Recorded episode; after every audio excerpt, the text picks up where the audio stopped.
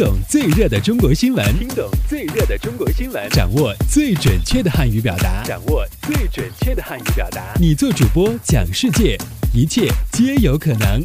每天五分钟，就在 Linguemate 慢速汉语。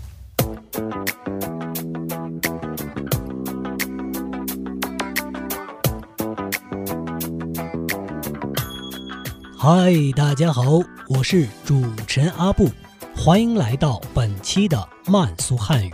以下新闻均摘编自国际在线网站。好，我们来看看今天都有哪些要闻趣事的发生。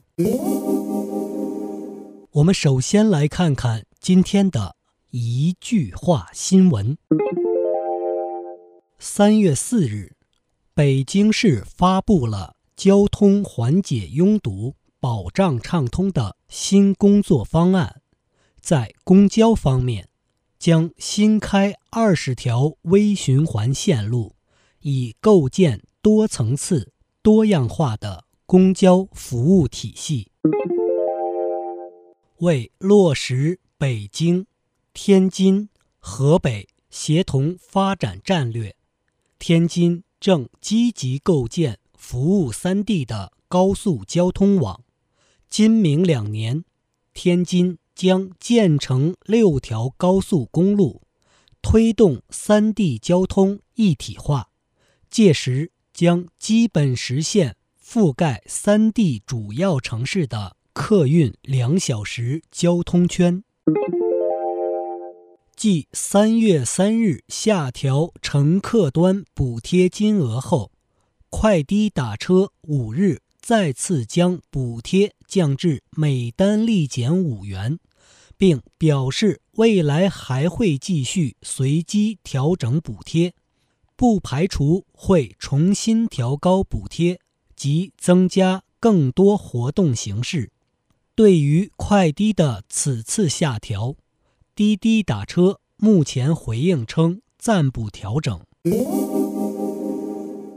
我们接下来关注一下今天的财经聚焦。中石化董事长傅成玉三月三日在接受记者采访时表示，今年的政府工作报告进一步明晰了国企改革的方向及路径，发展混合所有制是重头戏。石油等七大领域向非国有资本开放。中石化此前宣布下游零售业务引入民营资本，被认为是国企改革提速的标志性事件。而按照中石化董事长傅成玉的规划，下一步在页岩气的整个产业链发展过程中，包括。开发、运输、销售以及其他可能增值的领域，都要推进混合所有制经济的发展。好，最后进入到今天的环球博览。据美国猎奇网三月四日报道，美国男子杰夫·伯内特。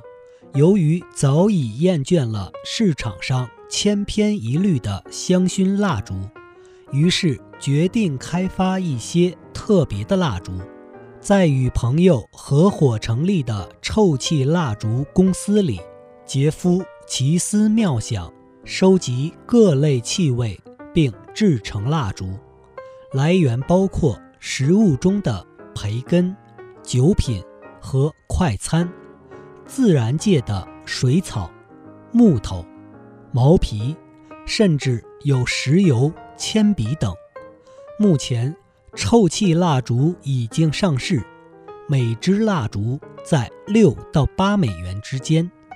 杰夫对蜡烛的销量并不担心，相反，他把这一过程视为爱好，热情四溢，还设定目标要。开发出一百种不同味道的蜡烛。